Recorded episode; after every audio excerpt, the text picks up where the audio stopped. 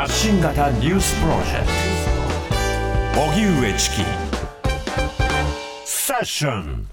発信型ニュースプロジェクト荻上チキセッション。荻上チキと。南部ひろみが生放送でお送りしています。ここからは特集メインセッション。今日のテーマはこちらです。メインセッション。探求モード。ワールドカップで躍進。日本男子バスケットボールの現在地とは？8月25日から9月10日まで開催されているバスケットボールの男子ワールドカップ。日本代表は3勝2敗でアジア勢1位を確定させ、48年ぶりに自力でのオリンピック出場権を獲得するなど大きな活躍を見せました。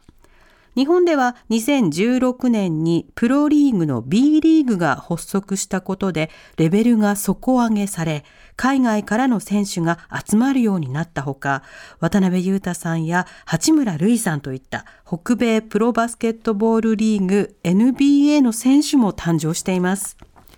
また、漫画スラムダンクの劇場版が去年から今年にかけて大ヒットするなどバスケットボール人気は再燃しており今大会では作者の井上武彦さんも日本代表の活躍を祝福するコメントを SNS に投稿しました。今日は改めてワールドカップでの日本代表の活躍を振り返りつつ今後の男子バスケットボールの展望を語ります。はい。あのね、友人などからね、LINE などが来たんですよ。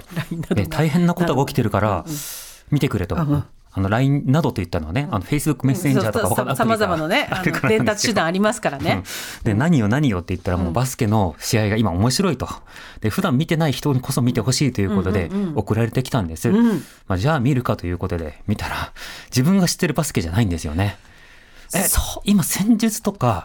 プレイスタイルとかこうなってんのみたいなことで驚きまして、はい、そのあたりも含めて今何が起きてるのかを教えてもらいます。そしてこの方にね、はい、聞きたい方ですよ。ずっと、ね、はい。本日のゲストをご紹介します。え元プロバスケットボール選手でバスケットボールアナリストの佐々木クリスさんです。よろしくお願いします。ご無沙汰しております。こんにちは。お久しぶりです。はい、お久しぶりです。お願いします。お願いします。佐々木クリスさんは高校生の頃にバスケットボールを始められ、大学時代はインカレでの優勝を経験しています。2011年からは BJ リーグの千葉ジェッツや東京サンレーブスでプレーされていました。現在はバスケットボールアナリストとして情報を発信されていらっしゃいます。著書に NBA バスケ超分析語りたくなる50の新常識などがあります。はい。まずクリスさん、今回は沖縄で観戦されてるんですか、はい、はい、えー、1戦目のドイツ戦、それから、えー、4戦目、5戦目、こちらを、まあ、沖縄で実際中継させていただきました。うん試合そのものもそうですけれども、あの会場周辺であるとか、会場の盛り上がり、反応はどうですか、はい、いや僕もホテルにバスで着いて降り立った瞬間、あの世界的なスーパースターのルカ・ドンチッチがハイパン姿であっちから歩いてきたので、うわいきなりワールドカップ来たって言って、まあ、我を忘れてしまったぐらい、もう現地に着くと、もう本当各国、例えばフィンランドのファンなども熱狂的で知られてますし、初出場だったジョージアからも大変多くの方々が来ていて、ジョージアもこうセカンドラウンドに進出した時は、ファンがあのカラオケルームで大変盛り上がってたりだとか、もうなんかちょっと異世界でしたね。もうバスケットでつながる、なんか本当にあのサミットのような形でした。うんそもそもあの今回どうして沖縄での開催だったんですか？はい。それについては、こう、FIBA、えー、国際バスケットボール連盟の思惑というものがあると思うんですよね。2019年にはワールドカップは、えー、中国で行われました。そして、まあ、2021年には東京五輪が東京で行われてきて、で、今、あの、冒頭でご紹介もあった通り、B リーグが日本では誕生していて、まあ、徐々に徐々にですけど、人気も高まり、ビジネス規模も大きくなっている中、まあ、FIBA としては、日本の機運をさらに推し進めていくこと。そしてフィリピンは、まあ、えー、国民の6割以上がバスケットボールに関心を示す、ある意味国技とも呼んでいる国です。あと、インドネシアは国民の半数に、えー、達するような1億人以上が30歳以下とまあ、SNS ですごくバズりやすいこのバスケットボールという競技なので、まあ、今やもう世界的なグローバルなスポーツになってはいるんですけども、このアジアの中でさらにその人気を推し進めたり、まあ、FIBA としては、例えば放映権料ですとか、ビジネスの拡大、こういったものを狙っているんじゃないかなとは思います。うんそうして行われた大会で日本が3勝2敗ということです。で、この3勝がただの3勝ではなく、はい、まあ、歴史的な3勝なんだということですが、はい、まずこの結果についてはクリスさん、どう受け止めてますか？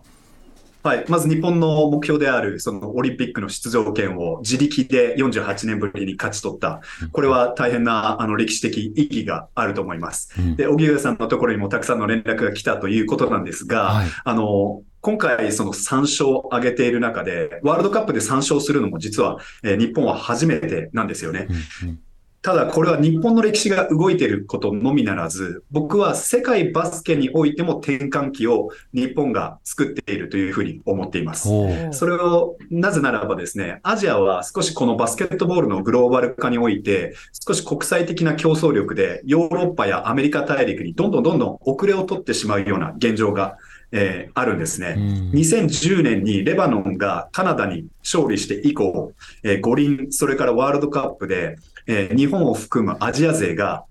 アメリカ大陸の国及びヨーロッパ大陸の国に勝利は一度もしたことがなかったんです。あ日本だけじゃなくて、アジア圏はそもそも勝ってこなかった13年間だった。おっしゃる通りですね。そこをまずフィンランドに対して、ヨーロッパの国に対して歴史的な、え勝利を挙げた。でそしてベネズエラ、南米の国ですね。はい。えー、若干、あの、ベネズエラという国は、ちょっと選手たちが高齢化してますけども、世界ランクは17位と、まあ、日本よりも格上なわけですよ。うん、こういったチームを下して、さらにアフリカのね、カーボベルデを下した。もう最高の形だと思いますし、まあ、日本バスケットボールここにありということを、まあ、世界に対して発信できた。まだサプライズは起こせてないかもしれません。それは次のステップかもしれませんけれども、あの、そういった、えー、ちょっと世界の潮流に一石を投じるような、ワールドカップにできたんじゃないかなと思います。うんそしてあの気になるのが、今回その勝利したことを受けて、その次のあのオリンピックへの切符を手に入れたということなんですけど、このワールドカップとオリンピックの関係というのはどうなってるんですか、はい、そうですね。あの、オリンピックに出場できるっていうのは大変意義あることで、ワールドカップには32カ国、大陸予選を経て32カ国が出場できる仕組みになっています。うん、そしてその予選というのは今、まあ、サッカーのような形でホームアウェイで行っていくんですね。12試合戦っていく。まあ、ここも FIBA がやはりよりこう、バスケットボールの、え国際大会に地元のファンが触れる機会を増やすために、こういったフォーマットにして、常にこうワールドカップへの道のりの中で、たくさんのこの種火を巻いていくと。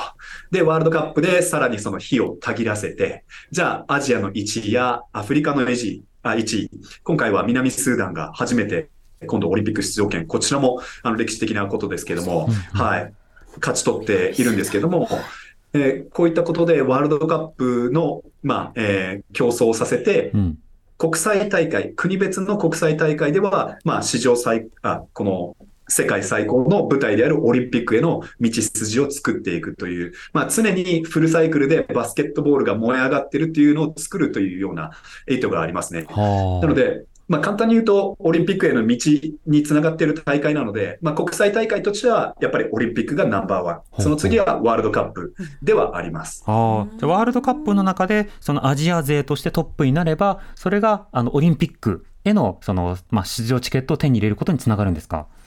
そうなんですよ。で、ここで1位を取ることが大変重要なのは、うん、世界最終予選というものが行われていくんですね。はい、ただ、この予選に回っていくのは、まあ、ともすればこのワールドカップで勝ち進めなかったヨーロッパ勢ですとか、まあ、今回ワールドカップにすら出場できなかった、えー、他の南米大陸の、まあ、強いチームですとか、そういったチームもまた一色単にして、まあ、非常に4チームしか新たに選べない狭き門になってくるので、うん、まあ、アジア1位になることの方が、世界最終予選を通っていくより、まあ、確率が、まあ、高いと、まあ、見て取れるので、まあ、今回これを掴んでおくことが非常に重要でした。次のステップへということですね。そしてあの、クリスさんが先ほど来、その自力出場は初めてなんだというふうに言っていたんですけど、これ、自力出場というふうに注意が必要なのは、これはどうしてなんでしょうか？はい。まず、あの、東京五輪には、えー、出場していますね。うん、その12カ国しか出れ出れない、まあ、オリンピックでもかなりこう狭きもになってくるわけですけれども、えー、ワールドカップ2019年に日本は自力出場を果たしたことで、国際連盟に対してチームのバスケットボールが強化できてますよっていうことを証明し、うんうん、説得することができたので、初めて開催国枠をいただけたんです。次のパリ、フランスなどは、もう大変世界ランクも高いので、まあそもそも開催枠くださるんですけども、うんうん、あの日本はそれがもともと確約されていなかった。うん、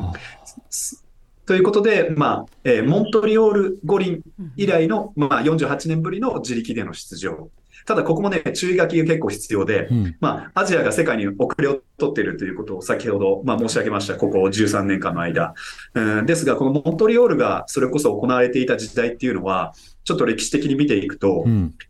例えば、えー、荻上さんもドリームチームと聞いたら、はい、マイケル・ジョーダン、マジック・ジョンソンだとかね、うんうん、あ NBA の往年のレジェンドたち顔が浮かぶと思うんですけど、はい、世界でこう爆発的に、えー、バスケットボールが人気を博して、そしてどんどんどんどん、まあ、ヨーロッパの国々や世界各国が、えー、アメリカをに追いつけ、追い抜けと言って、こう、決起盛んにこうバスケットボールに強化に取り組取り組んだのはそれ以降なんですよね。なので、このモントリオールの時代っていうのは少し時代背景も、まあ、加味すると、まあ、日本がその争ったアジア1位の枠っていうのは、まあ、えー、今とは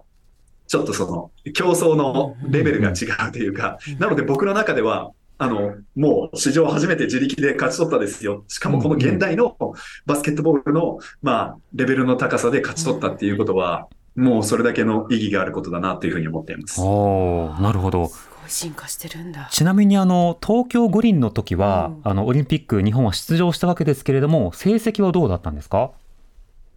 成績は3戦0勝でしたね。0勝、はいということは、その時は一勝もできていないということだったんですね。はい。ところが今回は自力で出場権を獲得したということで、はい、その後もその注目されるということになるわけです。で、今回のその日本のでは活躍ぶりなんですが、そもそもどんな選手が今回戦っていたんでしょうか？はい。まず日本のハートソウルとも言える、まあ、NBA プレーヤーのユータ渡辺選手ですね。渡辺ユータ選手がいて、えー、そして、えー、日本国籍を取得したジョシュ・ホーキンソン選手。まあ、こういった2人の日本柱が日本にはいました。うん、この2人は最後、オリンピックを決める最後のゲームは、40分あるゲームのうち1、1秒も休まず戦い切りました。うんうん、まあそのぐらいこの2人がもう休ませることも、えー、まあちょっとヘッドコーチとしては、えー、できないと。それぐらいまあ覚悟を決めて日本のために、えー、貢献してくれました。そして、それ以外で言うと、えー、B リーグからのプレイヤーたちが9人、えー、出場していて、はい、えー、国内のその、えー、エース級の選手たち、例えば富樫勇樹選手、えー、千葉ジェッツでね、優勝も経験している選手ですとか、うんうん、まあ、比江島誠選手、こういった、まあ、MVP 受賞歴のある選手ですとか、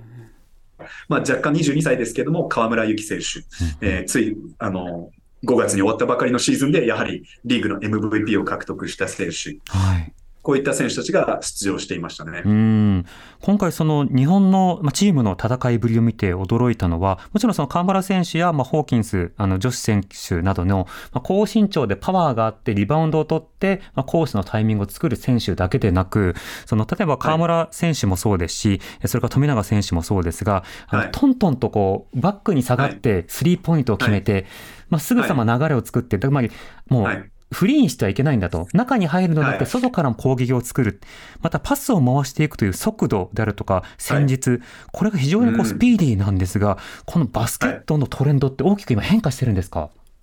おっしゃる通りですね。うん、今、荻上さんがパスの回っていくスピードに着目されて、はい、僕は大変、あの、ちょっと心の中で、うわーっと叫びそうになりましたけれども、はい、あの、まあ、パスのスピードにも様々ありますけども、特に日本としては、まあ、えー、大きく攻撃で掲げている、まあ、というかチーム作りで掲げている日本柱がありまして、一、うん、つはペース。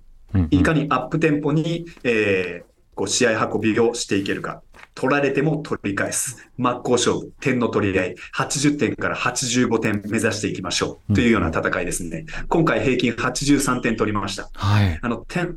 オフェンスが優位なスポーツなんですよね。なので2分間点が止まると世界の強豪たちは瞬く間に10点差、15点差と日本を引き剥がしてしまう。そういった中で、今、あの、名前が上がりましたけど、富永啓生選手など含め、どんどんどんどん仕掛けていくっていうことは非常に大事だったんですね。うん、そして、まあ、ペースの次にそのスペースというものになりますけれども、はい、えー、スペースというのは、スリーポイントを活用していって、えー、ディフェンスを疑似的に引き伸ばすということになります。うんうん、まあ、もう少し説明していくと、はい、コートの広さが変わらない中で、密集した状態で2メートル10とか2メートル15の選手たちに向かっていってしまっては弾き返されるだけですよね。うん、ただこういった選手たちを、まあ、スリーポイントを決められるという脅威のもとに、どんどんどんどんバスケットから離れたところ、6メートル、7メートル離れたところに引き伸ばすと、今度、180センチ、190センチ、小柄と言われるような日本の選手たちが、バスケット付近に飛び込んでも、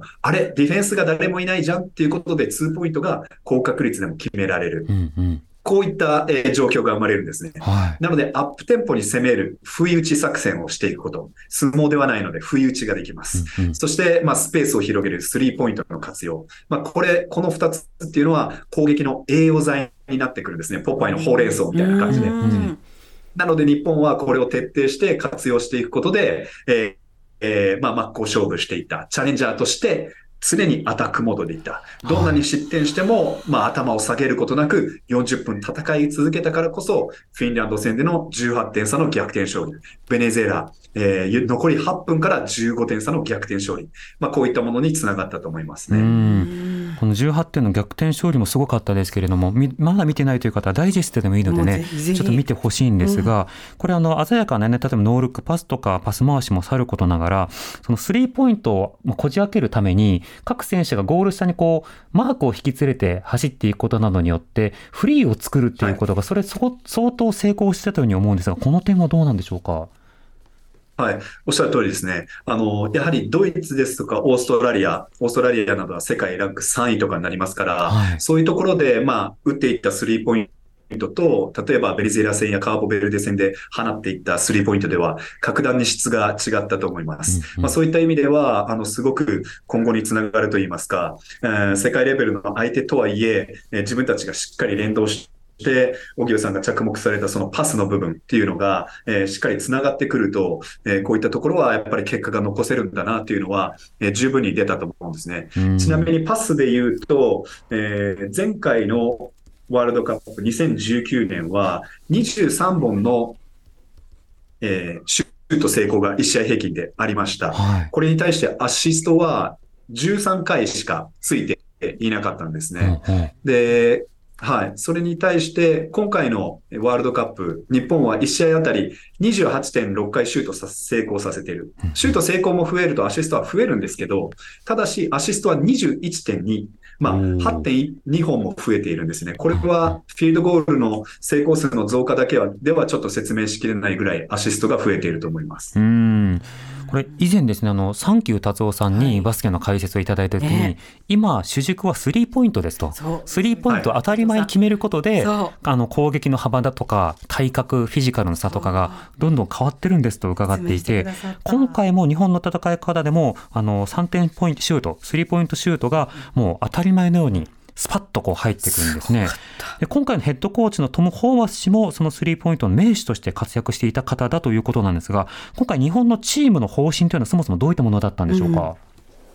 はい。やはりそのペースとスペースの活用にスリーポイントというのは欠かせないんですよね。うん、それが、まあ、えー、早い切り替えの中でのスリーポイント、不意打ちであってもそうですし、まあ、がっぷり組み合った中で、まあ、長距離法を活用して、相手の、えー、土俵から自分たちの土俵に引きずり出すと、えー、そういったことも含めてそうですね。で、ホーパスヘッドコーチは女子で銀メダルを獲得されました。うんうん、で、この女子で、えー、銀メダルを獲得した時の戦術も、実は NBA に習った戦術が大変多いんです。はい、え全米の男子のプロバスケットボールリーグですね。で、全米のプロバスケットボールリーグでは、このペースとスペースの活用、活用ペーススペースというのが、2012年から爆発的に増えていて、僕はスリーポイントのビッグバンが起きたというふうに言っているんですけれども、はいこれ以降、まあ、えー、チームが放つシュートの半分近くがスリーポイントっていうのも全く珍しくない時代になってきたので、うん、えー、達夫さんがおっしゃっていたその言葉の通りです。うんうん、で、トム・ホーバスヘッドコーチは、そういった NBA の動向にも非常に造形が深くてですね、日本の機動力をやっぱり活かして、えー、まあ、例えば、サイズ、身長、ですとか、リバウンドですとか、肉弾戦、こういったものは日本の弱みになってしまいますけれども、はい、弱みにフォーカスするんではなくても、強みに徹底してフォーカスしたときに、やっぱりこれの活用が必要だよね。やられる部分部分はある程度、まあ、えー、最小化して、でもそれやられるんだけども、自分たちの強みの部分で補ってあまりある戦い方にフォーカスしていきましょうっていうことを言っていて、うん、えー、これが見事成功したと思いますし、それをやるためにアナリティクスバスケットボール、まあ僕も著書などで、えー、統計的なデータを活用して戦術を分析していますけれども、はい、ホーバスヘッドコーチもそういうことを取り入れて、バスケットの近くのツーポイントエリアとスリーポイントのシュートの分布は1対1が望ましいですよとか、フリースローは1試合あたり18から19が望ましいですよとか、スリーポイントは40%の統計的な確率で決めましょうよとか、まあこういうのを結構明確に出してくるので、まあ僕も仕事しやすかったですし、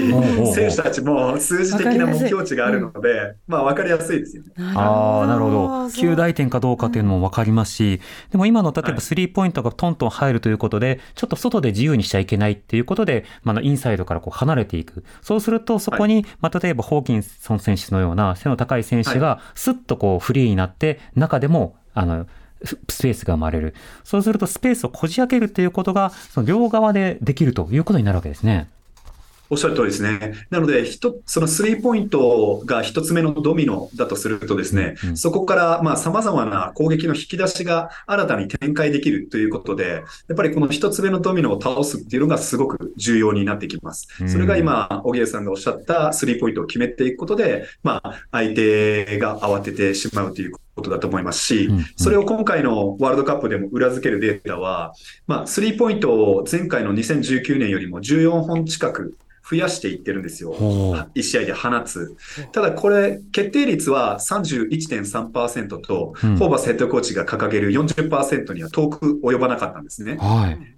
これに一番近づいたのは、あの逆転劇をしたフィンランド戦の39.4%。うんうん、まあ、なので逆転できたっていうところはあるんですけども、ただし、じゃあ何が変わったかというと、2ポイントの成功率が世界に対して上がっていった。カーボベルで最終戦なんかは相手に2メートル21センチのセンターがいたんですけども、それでもホーキンソン選手がスリーポイントで射抜くと、今度172の河村選手がドライブできる隙が生まれていった。うんうん、今大会日本の2ポイントの成功率は57.1%、えー、前回大会に関しては、これは非常に低い、えー、成功率になっていまして、うん、ちょっと世界の壁に弾き返された、そういったところがあったんですよね。うんうん、今ちょっとそちらの確率も、えー、そうですね、42.8%ですから、かなり上がっていった。すごいですね。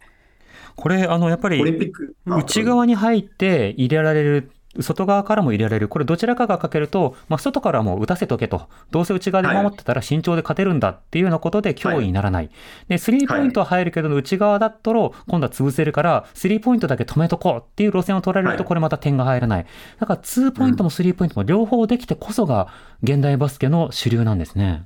おっしゃる通りですね。僕はこれを自転車の前輪と後輪に例えてまして、はい、えー、そのバスケットの近くが、えー、この競技において最重要拠点というのは、1892年にこのスポーツが誕生して以来、絶対に変わらない原則です。うんうん、なので、まあ、バスケットの近く90センチ以内が一番重要。ここで挙げられると得点、それからスリーポイントで上げられる得点、この両輪がしっかりスムーズに回ることで、目的地にちゃんと到達できると思います。うんこれあの驚いた方も多いと思うんですが、どうしてこれだけ日本のレベル、クオリティが上がったのか、やはり B リーグの発足というのは、クリスさん、大きな影響をもたらしているんでしょうか？はい、これはかなり大きな影響があると思いますね。僕も B リーグの、まあ、初めて行われた試合などを観戦していて、それこそ、これまで、えー、まあ、なかなかこう注目していただけなかった国内リーグに対して大変多くの注目が集まった。そして初めての B リーグの試合を、えー、終えた後にですね、インタビューを受けた選手が涙ながらにこういった、まあ、会場の雰囲気とか、こういった環境でバスケさせてもらえることを夢見ていたっていうことを、え語っていたんですよね、はい、今も僕はそれを、そういった言葉を忘れられないんですけども、やはり人々から注目していただくことですとか、そういったことによって、やはり自分以上の何かのためにバスケットボールという競技を、えー、プレイしているんだという自覚ですとか、うんうん、プロフェッショナリズムというのは大変芽生えると思います。そして、まあ、注目していただいて、ファンの方々が足しげく通っていただくことで、各クラブも、やはりこう事業規模が変わってきますよね。はい、事業規模が変われば、集まってくる選手も変わってきます。えー、当然ヘッドコーチたちも、えー、これだけのお金を払って選手を集めてるんだから結果を出せよと、まあ、戦術を磨くことも必要になってきますよね。うんうん、もはやあの海外の選手たちもヨーロッパや例えばオーストラリアのリーグから選手を奪ってまでこう、えー、B リーグでプレーしたいというような内容になってきてるわけですよ。そういったことを考え鑑みると、やっぱり日々の競争っていうのがかなり激化して、まあ、世界が、えー、遠い雲の上の存在ではなくて、まあ、日常的に戦う相手になってきたっていうことも、まあ、非常に大きな、部分じゃないかなと思います。うんこのバスケット文化がボトムアップにこうなっていく、もともとバスケット部活動とかいろんな地域でスポーツがあったんだが、うん、その一つ、まあ、門というか道が出来上がってきての今ということなんですね。さらなる、さらなる今後についてはご時代に伺っていきます。TBS ラディオ発信型ニュースプロジェクト。セッション荻上チキセッション。今日の特集メインセッションはワールドカップで躍進日本男子バスケットボールの現在地とはということでゲストはこの方元プロバスケットボール選手でバスケットボールアナリストの佐々木クリスさん、リモートでご出演いただいてます。クリスさん、よろしくお願いします。はい、よろしくお願いします。お願いいたします。さて、ということで、バスケットボールでその日本代表になるのであれば、八村選手がいてもおかしくないのではないかというふうに思った方もいらっしゃると思うんですね。頭の中に浮かんだでしょうね。はい。クリスさん、この八村選手の、うん、え参加していない理由というのはどうなんでしょうか、はいそうですね。この C というのは、八村選手本人に、え聞かないと、まあ、本当のところはわからないと思います。うん、そして、まあ、代表に参加しないという決断は大変難しいものだったと思うんですよね。うん、えー、事態をすれば批判も受けるのは当然ですので、はい、まあ、そういったところを、まあえー、覚悟を持って、まあ、参加する方が僕は簡単だったと思うんですよ。うん、えー、そういった中で、まあ、自分のキャリア、まあ、特に NBA でのキャリアを、まあえーまあ、大事にする決断を、えしたというのが今回の判断だと思います。先ほど国別対抗ではオリンピックが最高峰の舞台というふうには申し上げましたけど、やはり NBA 選手のキャリア、失礼、バスケットボール選手のやっぱり最高峰は NBA プレイヤーであり、そして NBA のチャンピオンシップトロフィーを勝ち取るということになりますし、まあ、えー、八村選手選手は3年間で5100万ドルですかね、この再契約をしたばかりですけど、やはりこうアスリートとしては自分の障害年収を稼げる非常にこう短い時間しかない中で、えー、この収入の源泉が、まあ、NBA チームから来ているという中では、まあ、NBA のチーム側も、じゃあ、えー、快くその代表を得てきていいよって一筋縄にはいかない部分もあったりだとか、まあ、ここはね、様々なステークホルダーが複雑に絡み合ってますので、まあ、今回は、えー、辞退されたということですね。なるほど。ただ、日本がこれだけ躍進したので、まあ、NBA という舞台がやっぱり彼にとっては、まあ、えー、最優先事項というのは、これは僕は、あの、一人の若者に日本のバスケットボールの未来すべて押し付けるのも間違ってることだと思うので、うんうん、僕はやっぱり賢明な判断だったと思いますし、うん、だからその中で、ただ今度オリンピックも勝ち取りました。これだけ魅力的なチームも作れました。えーまあ、このチームだったら、ある程度の、まあ、リスクを取ってでも、やっぱり改めて、えー、日の丸を背負ってですね、ユニフォームを着てみんなとプレーしたいって彼が改めて思うのも、えー、思うことも自然なんじゃないかなと思います。うんまあ、ステークホルダー、要はその関係各位のね、はい、あの、様々な、まあ、理解とか、あの、しがらみとかも当然あるだろうけれども、今、NBA がトップで、次にまあオリンピックがあって、そしてワールドカップがあって、世界のレベルが上がっていくと、NBA なども含めて、国際大会でやっぱり勝っとかないと、いやいや、アメリカが1位だと思わせないとっていう、そうした状況をどう作れるのかっていうのが大きな課題なんですね。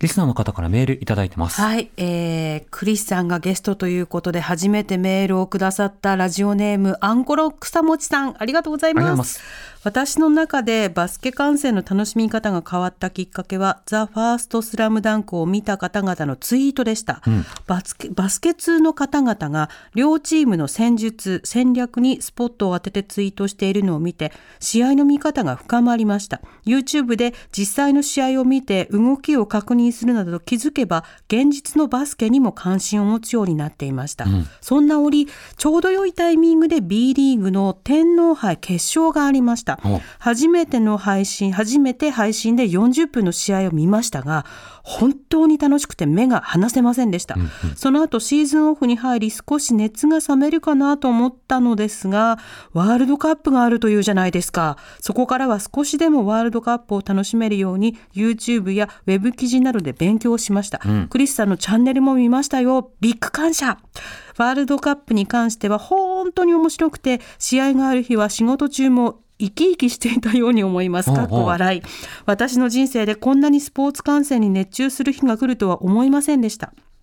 今回こんなにも応援を楽しむことができたのはチームのあり方も要因の一つだと思っています、私はあまり日の丸を背負って挑むというマインドに共感できないんですが、今回のチームはまず第一に自分たちのバスケを広く知ってもらいたい一緒に楽しみたいというマインドがあったと思います。広報の仕方もバスケに親しんでもらうことを強く押し出していたのではないでしょうか。今はワールドカップが終わってしまって少し寂しいですがこれから始まる B リーグの試合に備えてチケットの買い方などを調べています、見に行けるといいなということで、はい。広がってます。ねえ、クリスさん、今のメールいかがでしょうか？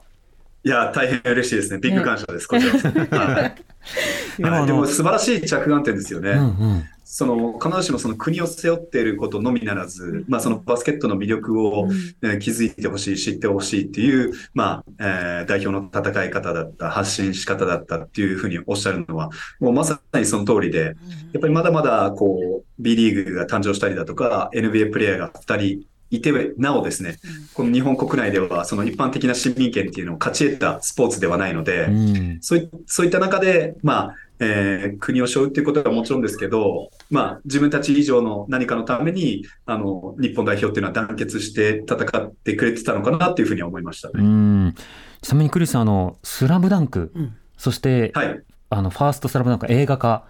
これははい影響大きいんですか、影響はん間違いなくあると思いますね。うん。はい。やはり昨年の12月に映画が公開されて、改めて原作にも注目が集まったと思いますし、まあ、ついね、8月までロングラン上映されていて、うんまあ、様々な記録も塗り替えた作品ということで、あのーこれまでやはりこうバスケットボールの試合を観戦されてない方も大変こうバスケットボールに注目いただいたので、うんうん。このワールドカップの観戦熱っていうのも高まったと思いますし、先ほどその市民権を勝ち得てないっていうことを、えー言いましたけども、うん。僕の中でバスケットボールの魅力を訴求するコンテンツとして、これはまあちょっと批判の対象にもなるかもしれないですけれども、今までの日本のバスケット界の中では、ちょっとスラムダンクを超えるものっていうのは正直なかったうん。ように思うんですよ。ザ・ファースト・スラムダンクは改めてそれをまあまざまざと見せつけてくれましたし、それとともに、まあ、もしご覧になっていたらわかると思うんですけど、あのバスケットの試合の描写のリアリティっていうものを見ていくと、バスケット本来の姿を一切歪めずに、あれだけ大変多くのことあ方々の心を動かしているわけですよね。うんこれは改めて僕はバスケットボールそのものの可能性ですとか、えーバスケットボールがそもそも持っている魅力っていうのを改めて作品に教えてもらった側なので、うんあすごく背中も押されましたね。確かに。あの、リアリティを損なっていないっていうのは大きいですよね。トロクでのクリスさんの解説が今頭の中に蘇ってきちゃった。うんサイクロンとかツインシュートとかないもんね、バスケには。は。さて、リスナーの方からもう一通メールいただはいます。ご紹介します、えーラジオネームアイコンさん、どうもありがとうございます。私も連れ合いも小中バスケット経験者で、お今、え今大会の日本戦はすべてテレビで観戦し、日本の勝利に抱き合って喜び合いました。体格差では勝ち目がなさそうな日本人にもやり方次第で勝てるところを見せてくれました。ありがとう。地元にも茨城ロボッツという B1 チームが存在し、日本にも確実にプロバスケットボールの人気が定着しつつあることを感じています。今回の大会での躍進は B リーグの設立なしにはなし得なかったことだと思います。バスケットボールの観戦は室内で快適だし、応援も楽しいので、アリーナに行ったことのない方は、ぜひとも B リーグの試合を見に行ってほしいと思いますといただきました、うん、そうですね。やっぱりその地域の各地元の B リーグ、うん、これを応援するということや、これにまあ触れるということなども、一つの大きな、入り口や持続性になると思います。そしてワールドカップそのもの、今なんとなく、いや、よかったね、みたいな話で 話してるんですが、クリスさん、ワールドカップ終わってないんですよね。終わってない。です。あの、9月10日に決勝戦があって、はい、ここここから、まあ、えー、ベスト8が残っての、ここからは一戦必勝のトーナメント方式で、まあ、チャンピオンが決まっていく、そういった展開になっていきます。はい。残ってるチーム、どのチームなんでしょうか？はい。まず、今日すでにゲームが行われる予定ですけども、イタリア、そして USA、うん、えー、アメリカ合衆国ですね。それからドイツ、ラトビア、ラトビア躍進しました。そしてリトアニア、アメリカも下したラトビアとセルビア。セルビアもバスケットボールが宗教とも言えるような国です。それからカナダ、スロベニア、こういった8チームが残っていますね。うん、なるほど。こうした中での優勝候補とされているのはどこなんでしょうか？ここまで来るとどのチームも優勝候補かなとも言いたくはなるんですけれども、うん、まあ、アメリカ代表はやはり、えー、どの大会でも優勝候補にはなります。えー、その中で前回対戦、前回大会はなんと7位に失速してしまったので、割とあの、プラ、プライドもかけて戦ってくるんじゃないかなっていうところと、あとは日本も対戦したドイツは、えー、ここまで無敗で、えー、この決勝ラウンドまで来ているっていうところですごく勢いがありますね。うん。セルビアに関して言うと、もう、セルビアとかはもう、なんていうんですかね、バスケットの原理原則がもう DNA レベルまで落とし込まれていたりだとか、うん、もうすごいワクワクさせられるバスケットを見せられるので、うん、難しいですし、まあ、カナダ、スロベニアがどっちが勝つかによっても結構優勝争いは変わってくると思います。なるほど。カナダはアメリカの次に、えー、NBA プレイヤーが多いチームですね。はいはい、で、スロベニアは逆に NBA でも MVP 候補に毎年、ルーキーの年以外は5シーズンで毎年 MVP 候補にも上がってくるルカ・ドンチッチという、まあ、天才的なプレイヤーがいるので、うん、うん、まあ、このカナダ、スロベニアは結構このベスト8の中でも、えー、まあ大変広く注目されるゲームにはなると思います。うんそのトップクオリティ、トップアスリートたちの戦いを見てほしいですし、同時にクリスさん、やっぱり B リーグ、こちらの方にも注目してほしいですよね。はい、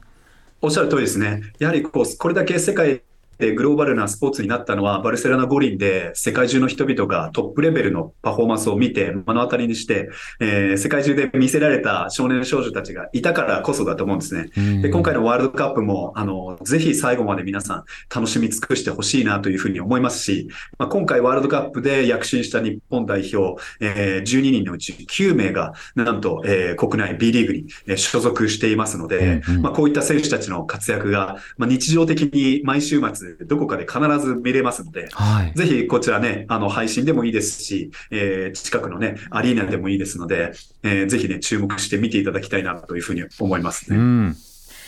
今日は佐々木クリスさんをお迎えしてお送りしました。クリスさん、ありがとうございました。したそして最後まで見届けて楽しかったです。ありがとうございます。またよろしくお願いします。はい、よろしくお願いします。失礼します。TBS Radio 905 954